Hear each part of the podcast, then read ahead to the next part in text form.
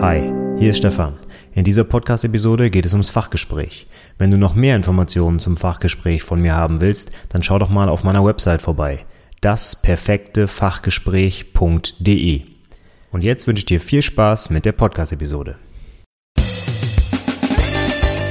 Herzlich willkommen zum Anwendungsentwickler Podcast, dem Podcast rund um die Ausbildung zum Fachinformatiker für Anwendungsentwicklung.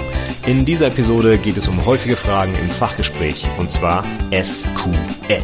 Viel Spaß dabei! Hallo und herzlich willkommen zur 19. Episode des Anwendungsentwickler Podcasts. Mein Name ist Stefan Macke und heute sprechen wir ein bisschen über ein weiteres häufiges Thema der Fragen im Fachgespräch und zwar SQL. Was ist das Ganze eigentlich und was für Fragen kann man da so erwarten und wie sollte man sie beantworten? Heute setze ich mal die Reihe meiner Fragen rund um Datenbanken fort. Ich hatte ja schon in den letzten beiden Episoden was zu den anderen Bereichen der Datenbankfragen erläutert. Einmal zu Datenbanken allgemein und dann in der letzten Folge auch insbesondere zu relationalen Datenbanken. Und das Ganze wäre natürlich nicht vollständig, wenn man sich auch noch SQL anschaut, denn SQL ist ja die Standardsprache, um mit relationalen Datenbanken zu arbeiten. Dementsprechend kann man auch erwarten, dass dort einige Fragen in der Prüfung zugestellt werden. Ihr kennt das sicherlich auch schon aus den schriftlichen Prüfungen. Da ist eigentlich fast in ganzheitlich 1 und 2 immer eine dicke SQL-Aufgabe drin. Und so ähnlich sieht es auch im Fachgespräch aus. SQL ist etwas, was jeder ITler können muss. Ist übrigens auch nicht nur für Anwendungsentwickler, sondern jeder ITler muss das können. Deswegen sehen wir es halt auch so oft in ganzheitlich 2. Und da kann man auch schön was zu fragen, weil es halt ähm, ja, in allen möglichen Projekten eingesetzt wird. Und die meisten Prüflinge sollten das aus der Praxis in irgendeiner Art und Weise kennen. Und gerade bei Anwendungsentwicklern in vielen Abschlussprojekten wird natürlich auch SQL verwendet, weil tendenziell sehr viele Abschlussprojekte natürlich auch mit relationalen Datenbanken arbeiten. Und da ist SQL eigentlich so ein bisschen Brot und Butter, um mit den Datenbanken zu arbeiten. Und da kann man also davon ausgehen, dass dort in irgendeiner Weise etwas gefragt wird. Gerade auch, wenn man ein super gutes Projekt gemacht hat und man vielleicht auch ein bisschen nach Fragen sucht, wo man denn den Prüfling vielleicht noch so ein bisschen ja, auf den Zahn, Zahn fühlen könnte, da wird dann häufig auch was aus dem SQL-Bereich genommen, weil es halt so, ich sag mal, Grundwissen ist. Und da kann man gut abprüfen, ob da wirklich dann das entsprechende Know-how da ist oder eben nicht. Gut, dann steigen wir doch einfach mal ein in mögliche Fragen rund um SQL. Ich habe immer so ein paar rausgenommen. Fangen wir mit der Einstiegsfrage an. Was ist denn überhaupt SQL? Was heißt das Ganze und was macht man damit? Also SQL steht für Structured Query Language und das ist eine Abfragesprache für relationale Datenbanken. Das war es eigentlich auch schon. Ähm, es gibt von der SQL einen Standard, der also im Prinzip in allen relationalen Datenbanksystemen, die diesem Standard folgen, angeboten werden muss. Das heißt, wenn ich SQL kann oder beziehungsweise diese Grundmenge an SQL-Befehlen, die standardisiert ist, dann kann ich also mit jeder relationalen Datenbank kommunizieren und die Werte so abfragen, wie ich sie haben möchte. Das ist das Schöne an SQL. Das ist wirklich ein Standard, mit dem ich also mehrere Datenbanksysteme, konkrete, also zum Beispiel SQL Server oder Oracle oder MySQL oder was auch immer, die kann ich alle damit abfragen äh, und ich muss quasi nur eine Sprache lernen. Wohingegen, wenn ich mir die Programmiersprachen der Datenbank anschaue, die also benutzt werden zum Beispiel für Stored Procedures, die sind für jedes Datenbanksystem unterschiedlich. Ne? Da gibt es zum Beispiel PLSQL im Bereich Oracle oder das T-SQL für Microsoft SQL Server. Die können äh, ungefähr das Gleiche, aber die Syntax ist teilweise sehr unterschiedlich. Bei SQL ist das eben nicht der Fall. Da gibt es eine gewisse Grundmenge an Befehlen, die standardisiert ist und die eben mit jeder relationalen Datenbank arbeiten. Und das ist das Schöne daran. Das ist wirklich ein, ein Industriestandard, sage ich mal. Und davon gibt es in der äh, IT jetzt, ja doch, es gibt schon ziemlich viele, ja, aber nicht ganz so viele, die man schön in der Prüfung unterbringen kann. Ne? Wie zum Beispiel bei Programmiersprachen, da ist ja wirklich jede unterschiedlich. Und da kann ich jetzt also nicht bei der Abschlussprüfung voraussetzen, dass zum Beispiel jeder Prüfling Java kennt. Ja? Man könnte davon ausgehen, dass das in der Berufsschule gelehrt wird, aber es gilt nicht für jeden Prüfling. Und je nachdem, an welcher Berufsschule man ist, äh, kriegt man das vielleicht gar nicht beigebracht, sondern wird vielleicht eine andere Sprache benutzt, vielleicht Python oder C Sharp oder was auch immer. Und da ist es also schwierig, einen, einen gemeinsamen Standard zu definieren. Da muss man sich also auf die gewissen ähm, ja, Grundmerkmale von Programmiersprachen einigen, wie zum Beispiel Algorithmen, ne? Schleifen oder Verzweigungen und sowas. Das kann man halt schön abfragen. Aber die konkrete Syntax einer Programmiersprache wird sehr schwierig und ist auch nicht zielführend, weil halt jeder Prüfling gegebenenfalls eine unterschiedliche Sprache lernt. Bei SQL ist es anders, das ist ein Standard und den muss jeder können und über die Anwendungsentwickler hinaus muss das auch jeder Fisi können oder jeder Informatikkaufmann oder auch ein IT-Systemkaufmann, ne, weil es einfach so ein, ein, schöner und wichtiger Bestandteil auch ist. Egal, ob ich die Datenbank selber modelliere, zum Beispiel als Anwendungsentwickler, oder als Kaufmann die Daten einfach nur abfrage, weil ich halt herausfinden muss, äh, welcher meiner Kunden den höchsten Umsatz macht. Ja, all das kann ich mit SQL machen und deswegen ist es auch grundsätzlich für alle IT-Berufe relevant und interessant. Also haben wir das geklärt. Das ist SQL. Dann kann man sich anschauen, die SQL, die besteht aus mehreren verschiedenen Konstrukten, aus mehreren Befehlen oder Statements und die kann man etwas äh, unterordnen in verschiedene Gruppen. Und je nachdem, wie man das Ganze jetzt macht und wo man nachschlägt, gibt es äh, fünf Untergruppen. Also ich persönlich nehme immer gerne die fünf. Ich habe auch äh, einige Seiten schon gesehen, wo das dann auf drei runtergebrochen wird und dann die Befehle unterschiedlich einsortiert werden. Ich gehe jetzt einfach mal von den fünf aus, die ich jetzt im, im Folgenden nenne. Man kann die Einordnung aber eben auch anders vornehmen. Gut, also zurück zur Frage, welche Untergruppen von SQL gibt es und was sind so übliche Statements, die da drin vorkommen? Ähm, ich merke mir das Ganze immer so ein bisschen wie ja anhand eines Lebenszykluses einer Datenbank. Ne? Stellen wir uns mal vor, es gibt noch gar keine Datenbank, da muss ich erstmal eine Datenbank anlegen. Und was mache ich dafür? Ja, ich lege Tabellen an. Das heißt, da fällt mir auch schon das erste Statement ein, Create Table. Und diese Statements zusammen mit zum Beispiel Drop Table oder Alter Table, die gehören zur Untergruppe der DDL, der Data Definition Language. Bedeutet, ich habe noch gar keine Datenbank, ich habe noch gar keine Tabellen und muss diese erstmal definieren definieren und deswegen Data Definition Language. Also alles, was ich wirklich an der Struktur von Tabellen ändere, anlegen, löschen und eben verändern, solche Sachen, ja, das gehört zur DDL dazu. Dann habe ich jetzt die Struktur festgelegt in meinem Lebenszyklus. Ich habe jetzt also leere Tabellen, ich habe die Spalten definiert und so weiter, aber es sind ja noch gar keine Daten in der Datenbank. Das wäre jetzt der nächste Schritt, den ich eigentlich durchgehen müsste. Ich müsste jetzt Daten in meine Datenbank ja einfügen oder ändern oder löschen. In unserem äh, aktuellen Lebenszyklus allerdings erstmal einfügen, es gibt ja noch nichts. Und das sind dann die entsprechenden Insert, Update oder Delete Statements und die zählen dann zur Gruppe der DML, der Data Manipulation Language. Das heißt, wir verändern unsere Daten. Wir verändern nicht unsere Struktur, also die Tabellen, die bleiben unangetastet, sondern die Daten in diesen Tabellen werden verändert, manipuliert und deswegen Data Manipulation Language. Klassiker, wie gesagt, Insert, Update, Delete, um eben die Daten in der Datenbank ja, einzufügen, zu ändern oder zu löschen. Wenn wir dann jetzt die Daten in der Datenbank haben, dann wollen wir natürlich auch abfragen. Und das ist sicherlich der größte Teil, der auch in der Praxis äh, am häufigsten benutzt wird. Wir fügen eigentlich sehr selten Daten ein oder ändern sogar die Struktur der Datenbank, aber weitaus häufiger werden diese Daten abgefragt. Und dafür gibt es dann eine Untergruppe, die DQL, die Data Query Language. Und dazu zählt eigentlich ein Statement, nämlich Select. Das ist auch das, was sicherlich in der Prüfung am häufigsten gefragt wird. Da kann man nämlich alle möglichen Variationen von Select Statements finden. Und da werden wir gleich auch noch ein bisschen näher drauf eingehen. Aber als Untergruppe haben wir eigentlich nur das Select Statement für diese DQL, die Data Query Language. Query heißt ja Abfrage und genau darum geht's. Wir fragen unsere Daten aus der Datenbank ab.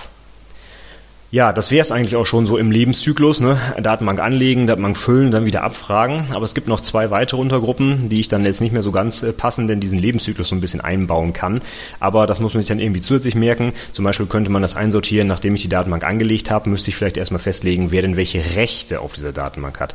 Und da sind wir dann nämlich dann gleich beim nächsten, bei der nächsten Untergruppe, nämlich der DCL, der Data Control Language. Da geht es also darum, welcher Benutzer Zugriff auf welche Tabellen oder Spalten, Views Views, was auch immer ihr da setzen wollt, haben soll. Und da gibt es insbesondere zwei Statements, nämlich einmal Grant und einmal Revoke. Und damit kann ich die Rechte setzen. Ich kann zum Beispiel sagen, dass der Benutzer XY Leserechte auf eine bestimmte Tabelle hat oder ein anderer Benutzer darf die Tabelle auch noch ändern und so weiter und so fort. Und mit Grant kann ich diese ähm, Rechte setzen und mit Revoke kann ich sie wieder entziehen. Deswegen Data Control Language. Und als allerletztes haben wir dann noch die sogenannte Transaction Control Language, die TCL. Das sind insbesondere zwei Statements, nämlich Commit und Rollback. Die kann ich auch irgendwie nicht so äh, an, in die anderen Gruppen einsortieren, meiner Meinung nach. Einige ähm, sortieren die vielleicht bei der Data Manipulation Language ein, weil ich damit ja steuere, ob die Daten überhaupt manipuliert werden oder nicht. Ne, mit dem Commit kann ich ja sagen, so, jetzt wird die Änderung wirklich festgeschrieben, jetzt wird persistiert. Und mit dem Rollback kann ich sagen, ich nehme meine Änderung zurück. Also könnte man sie vielleicht auch bei der DML schnell einsortieren. Ich persönlich finde diese Trennung in äh, Transaction Control Language ganz sinnvoll. Deswegen ist das jetzt die fünfte Gruppe, Commit und Rollback. Das ist also dazu da, um meine Transaktionen zu steuern. Ja, damit haben wir eigentlich schon alle wichtigen Statements der äh, SQL oder des SQL-Standards durch. Wir haben natürlich jetzt nicht äh, die Zeit und auch nicht die Möglichkeit, hier im Podcast zu besprechen, wie jetzt genau die Syntax aussieht. Das führt jetzt ein bisschen zu weit. Ne? Also kann man auch in einer mündlichen Prüfung ja schlecht machen. Ja? Also wenn das äh, gefragt würde in einer mündlichen Prüfung, würde ich mir denken, na, ist das wirklich noch sinnvoll? Ja? Also bei einem Select-Statement, wo wir gleich noch zu kommen, da ist das durchaus sinnvoll, wenn man das wirklich quasi jeden Tag anwendet. Aber so aus dem Kopf runterbeten, wie so ein Insert-Statement aussieht oder ein Create-Table und wo die Klammer hin muss, also finde ich schon sehr schwierig, finde ich nicht so sinnvoll für eine mündliche Prüfung. Vielleicht wird das gefragt, okay, dann müsst ihr es natürlich können, da kann ich euch auch nicht sagen, das wird sicherlich nicht drankommen, ihr müsst das nicht lernen, ne? das kann ich nicht tun, aber ich persönlich fände es einfach ein bisschen seltsam, sowas zu fragen, das, das finde ich nicht sinnvoll für eine mündliche Prüfung. Dann kommen wir mal zu etwas ähm, abstrakteren Themen, die man auch etwas besser beschreiben kann. Konkrete Frage, was bedeuten Selektion und Projektion? Wenn ich äh, eine Datenbank abfrage, eine Tabelle abfrage, dann kann ich Daten selektieren oder auch projizieren. Und das hört sich ganz hochtragend an, ist aber ganz einfach eigentlich. Die Selektion, das kennt ihr schon vom Select Statement. Was selektiere ich da? Meine Zeilen. Ja? Also wenn ich aus meiner Tabelle nur bestimmte Zeilen auswähle, zum Beispiel mit einer Where-Bedingung, dann ist das eine sogenannte Selektion, weil ich aus der Menge an verfügbaren Datensätzen äh, nur bestimmte rauswähle, also selektiere. Demgegenüber gibt es noch die Projektion, die kann man allerdings auch in einem Select Statement finden und die Projektion ist nichts anderes als die Auswahl von Spalten. Das heißt, wenn ich sowas mache wie Select Name, Vorname from irgendwas, dann wird halt nicht der gesamte Datensatz, also alle Spalten selektiert, sondern nur Vorname und Nachname und damit habe ich eine Projektion gemacht. Das heißt, ich treffe quasi eine Auswahl meiner Spalten und nicht meiner Zeilen. Und diese beiden Begriffe stehen eben genau für das. Selektion, Auswahl von Zeilen, Projektion, Auswahl von Spalten. Okay, dann sind wir schon fast mittendrin. Wie sieht denn jetzt ein übliches Select Statement so aus? Und da kann man jetzt so ein bisschen runterbeten, was man also gelernt hat. Ne? Ich kann sagen, Select Spalten from Tabellen, gegebenenfalls auch mehrere, where Bedingungen oder Bedingungen dann kommt ein Group by gegebenenfalls, wenn ich gruppieren will, anhand von bestimmten Spalten. Danach kommt dann ein Having, wo ich dann die Ergebnisse der Group by Abfrage noch einschränken kann, wenn ich möchte. Und zuletzt kann ich mit Order by die ganze Geschichte auch noch sortieren. Das wäre es also. Select Spalten, from Tabellen, where Bedingungen, Group by Spalten, Having Bedingungen, Order by Spalten. Das wäre also so ein Select Statement. Und dazu kann man jetzt natürlich bestimmte Fragen stellen. Ja, wie baue ich das denn jetzt auf, wenn ich von mehreren Tabellen selektiere und wie kriege ich die zusammen? Und da kommen wir auch gleich noch zu, ne, zum Thema Joins. Aber grundsätzlich erstmal der Aufbau. Da sollte man also mindestens die Sachen hier nennen. Die sind auch alle im Standard enthalten und die kann auch wirklich jede Datenbank abbilden. Ja, dann gehen wir nochmal von vorn nach hinten so ein bisschen durch, gucken uns mal so ein paar Feinheiten an, die auch gerne mal gefragt werden können in Prüfungen. Fangen wir ganz vorne an mit dem Select. Da gibt es ja noch ein Select Distinct. Was macht denn das Distinct? Ähm, da ist die Antwort relativ einfach. Äh, ich liefere aus einer Ergebnismenge nur die eindeutigen Werte. Beispiel, ich habe in meiner Personendatenbank ganz viele Leute, die Macke mit Nachname heißen. Dann kann ich ein Select Distinct Nachname machen und dann bekomme ich nur einmal den Nachnamen Macke geliefert und nicht 73 Mal, weil 73 Datensätze in der Datenbank stehen.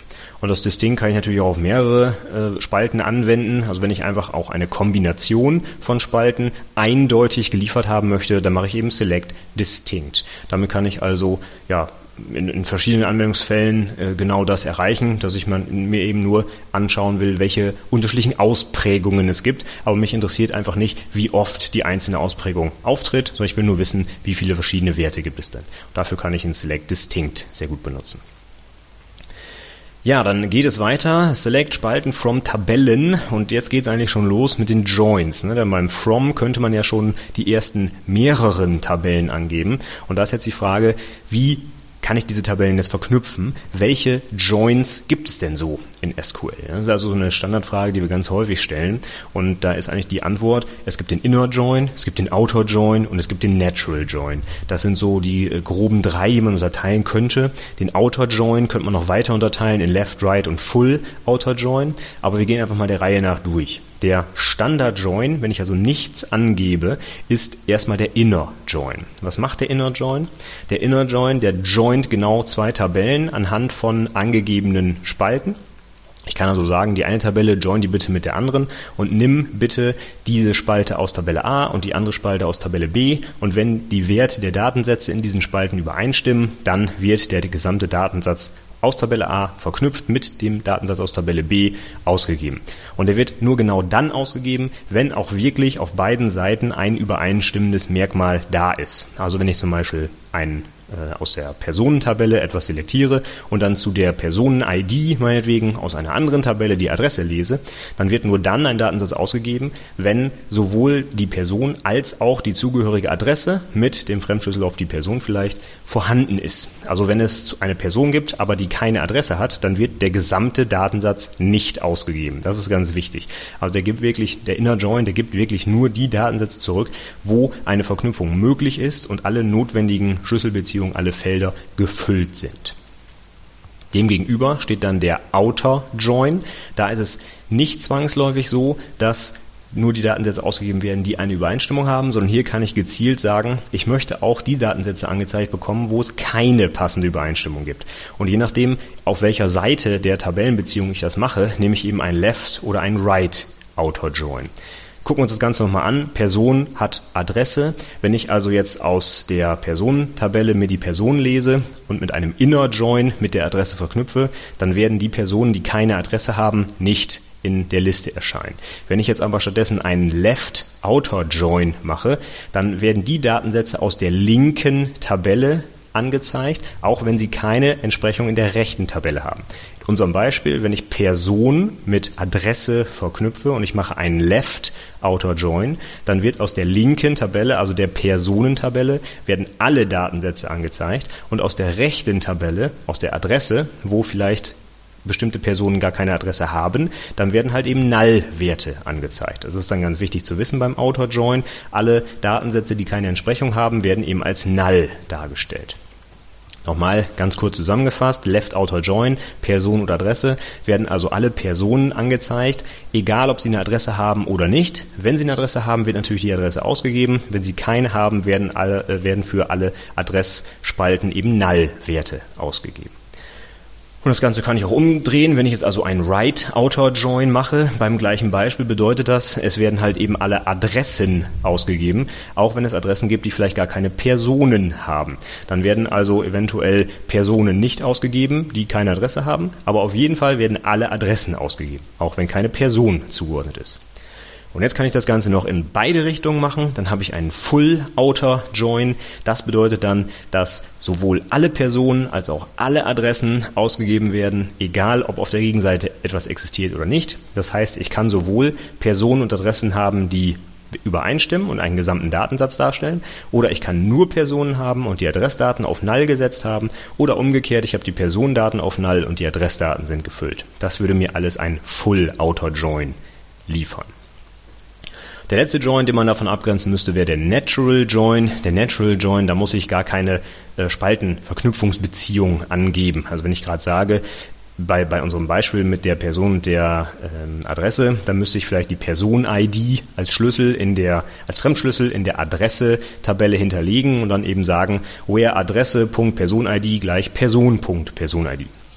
Und wenn ich das weglasse, dann äh, gibt es noch die Möglichkeit, eine Natural Join zu machen. Und da guckt jetzt die Datenbank selber, ob in den verknüpften Tabellen Spalten vorhanden sind, die denselben Namen haben. Und wenn das der Fall ist, dann verknüpft die Datenbank automatisch anhand dieser übereinstimmenden Spaltennamen die Datensätze. Beispiel, ich habe in meiner Person Tabelle eben die Person-ID. Und wenn ich jetzt in meiner Adresstabelle auch eine Spalte habe, die exakt Person-ID auch heißt, und ich mache dann ein Natural Join, was ich allerdings explizit angeben muss, ja, ich muss wirklich Natural da hinschreiben, dann guckt die Datenbank, oh, welche Spalten gibt es denn, die den gleichen Namen haben? Ah, siehe da, Person-ID gibt es in beiden Tabellen. Also gucken wir doch einfach alle die äh, Datensätze, wo diese Werte in der Person-ID übereinstimmen, ganz normal wie beim Inner Join auch, die werden automatisch verknüpft und ausgegeben. Da kann ich mir also die Definition der zuzuordnenden Tabellenspalten sparen, hat aber natürlich, wie gesagt, die Voraussetzung, dass die Spalten gleich heißen müssen. Und das ist in sehr vielen Tabellen nicht der Fall. Sogar in meinem Beispiel würde ich es nicht so machen. Wenn ich eine Tabelle Personen habe, dann nenne ich die Person-ID doch nicht Person-ID. Das wäre völlig redundant. Ich würde die einfach ID nennen. Ja? Das ist meine persönliche Meinung. Person.ID. ID. Wenn ich jetzt aber in die Adresstabelle gehe und ich habe dort einen Fremdschlüssel auf die Person-ID, dann muss ich sie natürlich Person-ID nennen. Denn die Spalte ID wäre natürlich die ID der Adresse und nicht der Person. Das heißt, in meiner Tabelle Adresse hätte ich nachher eine Spalte ID, das wäre die Adress-ID, und eine Spalte Person-ID, und das wäre der Fremdschlüssel auf die Tabelle Person. Und da sieht man schon, es gibt zwar dann eine Spalte beim Natural Join, die übereinstimmt, nämlich ID und ID, aber es sind leider die völlig falschen IDs. Ne? Es ist einmal die Person-ID und einmal die Adress-ID. Die passen gar nicht zusammen. Das heißt, ein Natural Join, sage ich mal, in der Wildnis anzutreffen. Ich persönlich habe noch nie einen genutzt und ich habe auch noch nie einen gesehen, weil es einfach auch super fehleranfällig ist. Ne? Sobald ich einfach eine Spalte einfüge in die andere Tabelle und die zufällig in der anderen Tabelle, die verknüpft ist, existiert, dann wird die natürlich bei einem Natural Join angezogen und auf einmal ist vielleicht meine Ergebnismenge leer. Ja? Also Ganz vorsichtig wäre ich damit, ich bevorzuge immer die explizite Angabe von Verknüpfungen. Also explizit zu sagen Inner- oder Outer-Join, dann aber auch welche Spalte mit welcher anderen in Verbindung steht. Denn Benennung, das wissen wir alle auch aus der Programmierung, ne, das ist immer so ein heikles Thema. Und wenn dann ähm, ja, entschieden wird, die Spalte wieder umzubenennen, dann muss ich meine Select-Statements anpassen und so weiter. Das würde ich mir unbedingt sparen. Ich würde niemals ein Natural Join benutzen, sondern immer ein Inner- oder äh, Outer-Join unter Angabe der Beziehungen. So, das soll jetzt auch reichen zu den Joints. Dann machen wir mal weiter mit der nächsten Frage. Was ist eine Aggregatsfunktion? Eine Aggregatsfunktion, erstmal, wie der Name schon sagt, die aggregiert Werte und eine Aggregation bedeutet immer, ich habe mehrere Werte und ich mache die zu einem Wert. Und die klassischen Beispiele sind sowas wie Summe, Anzahl, Mittelwert. Ne? Wenn ich sowas mache wie Select Count Sternchen from Person, dann kriege ich halt die Anzahl der Personen in dieser Tabelle. Das heißt, normalerweise habe ich mehrere Datensätze, vielleicht sogar mehrere tausend Millionen Datensätze und mit dieser Count oder Sum-Funktion kriege ich halt einen einzigen Wert, der diese gesamten Datensätze aggregiert. Anderes Beispiel wäre sowas wie Select Sum Gehalt from Person, ne, um eben die Summe des Gehalts aller Mitarbeiter zu ermitteln. Das sind also Aggregatsfunktionen. Davon gibt es mehrere Sum, Anzahl, äh, Sum, Count, Average, solche Sachen. Ja. Ähm, je nachdem, was man mit der Datenbank so machen will, ist es immer sinnvoll, diese Aggregatsfunktion auch zu benutzen. Man könnte ja auch auf die Idee kommen, sowas zu machen, Select Sternchen from Person und dann gehe ich in meiner Programmiersprache die ganzen Personen durch und summiere zum Beispiel das Gehalt. Ist aber die denkbar schlechteste Lösung, um solche Probleme zu lösen. Alles, was man die Datenbank machen lassen kann, sollte man sie auch machen, weil die diese Sachen einfach viel besser kann, heißt schneller kann, als das in der Programmiersprache Sprache möglich ist. Überlegen wir uns das Beispiel. Ich möchte die Summe aller Gehälter haben, mache dafür ein Select Sternchen und laufe dann diese Datensätze in meiner Programmiersprache durch. Das bedeutet aber ja, dass die Datensätze mindestens einmal von der Datenbank in die Programmiersprache übertragen werden müssen und zum Beispiel übers Netzwerk laufen. Das heißt, ich übertrage eine gesamte Tabelle in meine Programmiersprache, die dann diese ganzen Sätze auch noch im Speicher halten muss, nur um am Ende eine einzige Summe herauszubekommen. Und das kann die Datenbank alles tun, ohne dass ich so einen riesengroßen Speicherverbrauch habe. Das heißt, eine Aggregatsfunktion äh, sollte ich immer, immer, immer benutzen, wenn ich solche Abfragen machen möchte, denn die Datenbank ist halt eben darauf optimiert, solche Massenverarbeitungen durchzuführen und in meiner Programmiersprache hat das nichts zu suchen. Also Aggregatfunktionen sind sehr, sehr wichtig, gerade auch wenn es äh, um die Performance geht und ähm, ja, sollte man erklären können, was, wie das funktioniert. Haben wir es ja gerade gemacht. Dazu bietet sich dann die weitere Frage an, was macht ein Group By? In unserem Select Statement steht relativ weit hinten halt die Group By Klausel. Was macht man damit?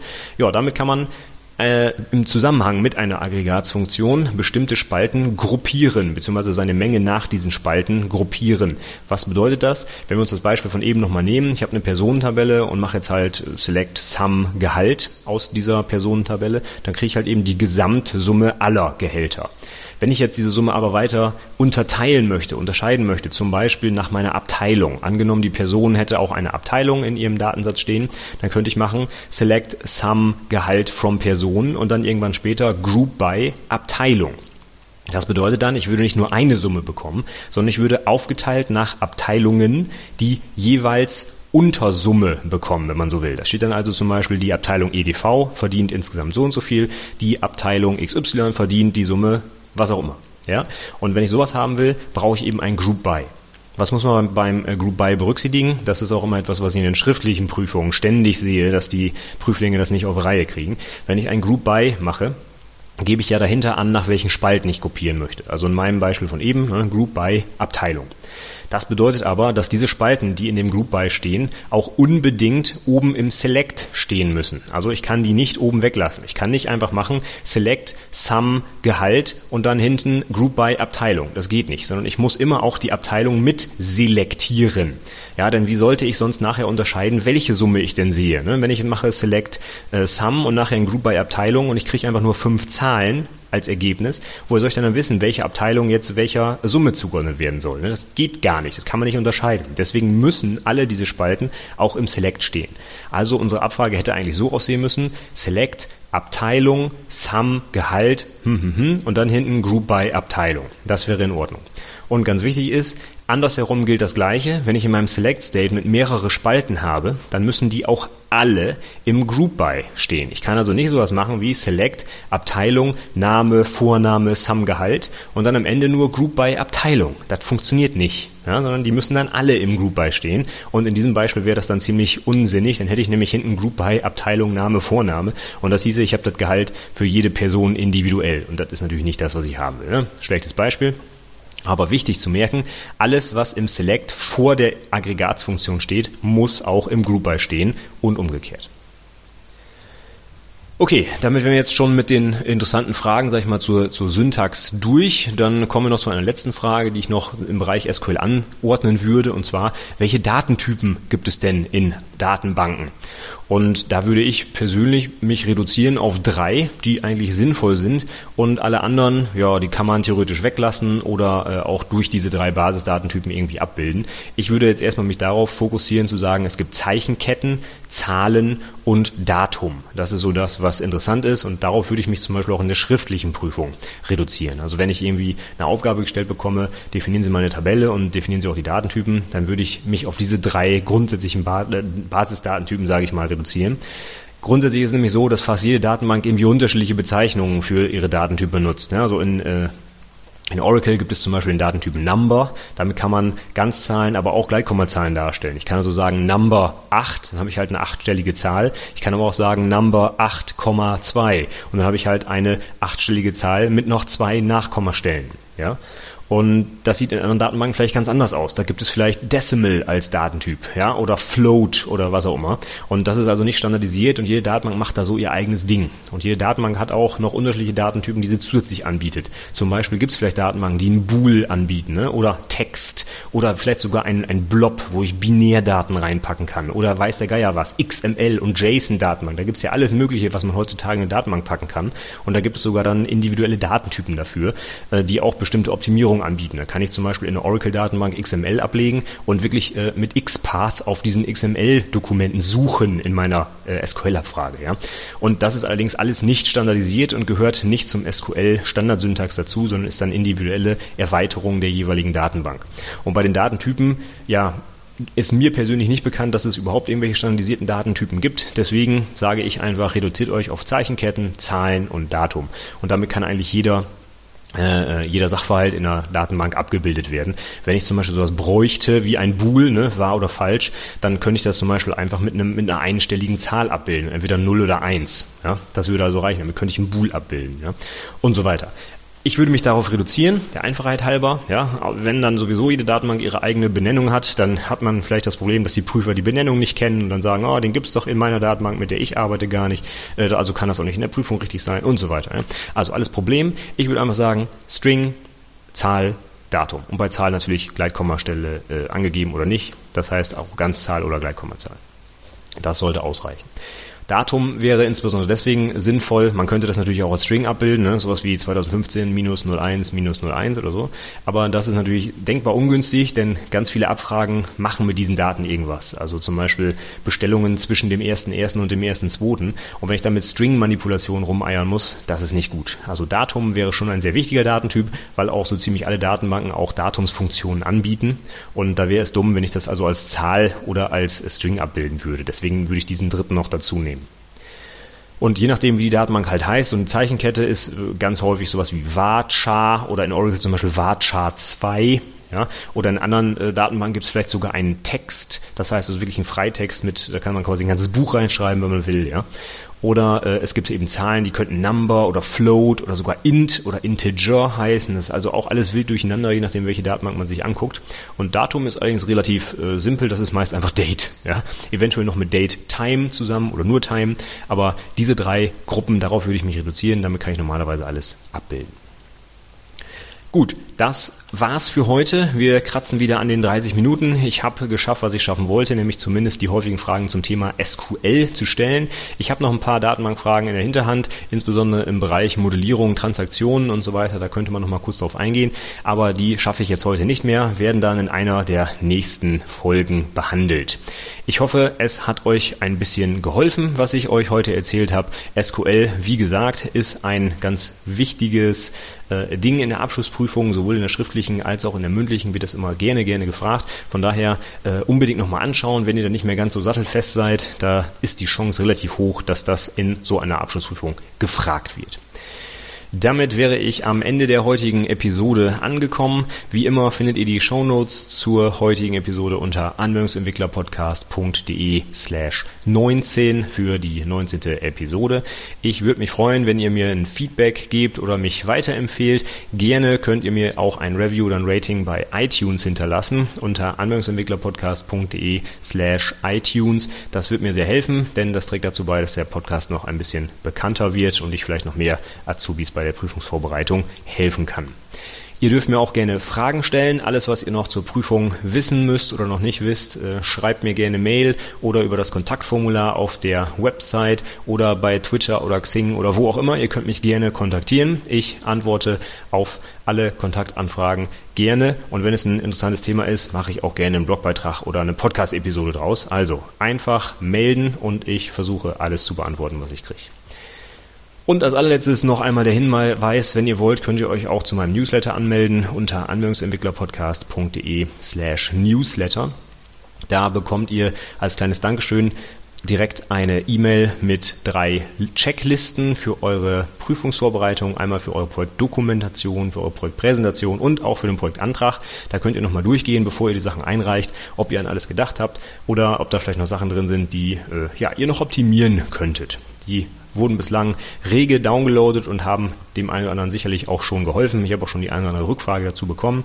Und wenn ihr auch noch Ideen habt, was auf der Liste ergänzt werden soll, dann bitte her damit. Die ist also jederzeit in Arbeit. Auf der Projektdokumentationscheckliste sind aktuell über 100 Punkte schon drauf, die ihr prüfen könnt, bevor ihr die Doku einreicht.